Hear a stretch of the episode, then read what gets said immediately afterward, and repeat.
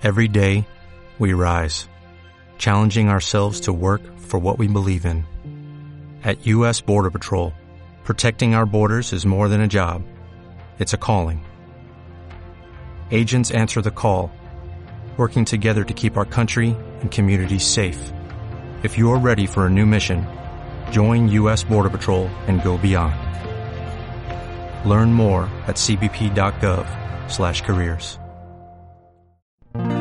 Zona Libre. Hola, nuestro devocional de hoy tiene como título Seamos ovejas y está basado en el Salmo 23, 1-3.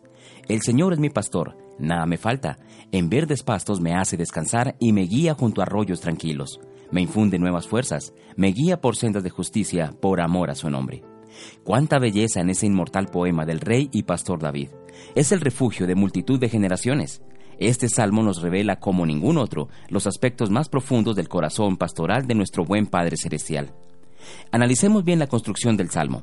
Dice, nada me falta, en verdes pastos me hace descansar, me guía junto a arroyos tranquilos, me infunde nuevas fuerzas, me guía por sendas de justicia, me infunde aliento con su vara y callado, me prepara mesa delante de mis enemigos, me unge la cabeza podemos notar que está en voz pasiva, o sea, en cada una de esas acciones la oveja es receptora de todo y no la generadora de la acción.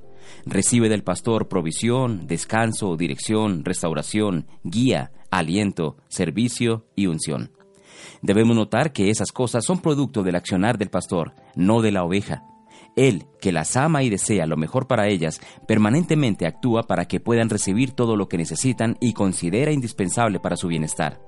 Esta es una relación en un contexto muy sencillo. Ellas reciben y él da. Pero ¿por qué nos detenemos en este detalle? Porque sin duda hay muchas ovejas dentro del redil que creen que es su responsabilidad producir estas realidades. Muchas están tratando de restaurarse por sí mismas, de conducirse a verdes pastos, de guiarse a arroyos tranquilos. Pero la responsabilidad de la oveja es una sola, dejarse pastorear. El pastor se ocupa de lo demás. Solamente se requiere que ella esté dispuesta a ser guiada, restaurada, animada, etc. El hecho fundamental de la vida espiritual se resumiría en que Dios actúa por siempre, según su naturaleza eterna, y el hombre, según la suya, la de recibir, y esto no tendrá variación jamás. Dios por siempre es el que da, y nosotros siempre somos los que recibimos. Cuando nos olvidamos de este principio, perdemos la naturaleza de dependencia total que es indispensable para una vida victoriosa. La verdad es que resulta muy difícil para nosotros quitarnos de nuestros hombros el rol en que estamos y ponernos en la posición de ovejas. Sin importar el rol, bien sea el de padres, esposos, amigos o líderes, se nos dificulta dejar el control en otras manos. Pero si no estamos dispuestos a dejarnos pastorear, guiar, infundir fuerzas y aliento, no seremos eficaces en el rol que estemos con las personas que están a nuestro alrededor.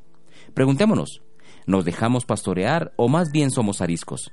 En medio de las presiones del día a día, nos gustaría ser llevados a lugares de verdes pastos o descansar junto a aguas de reposo. Seguro que sí nos gustaría.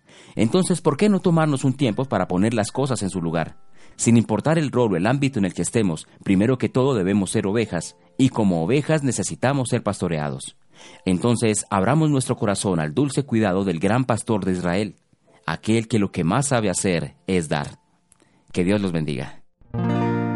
Zona Libre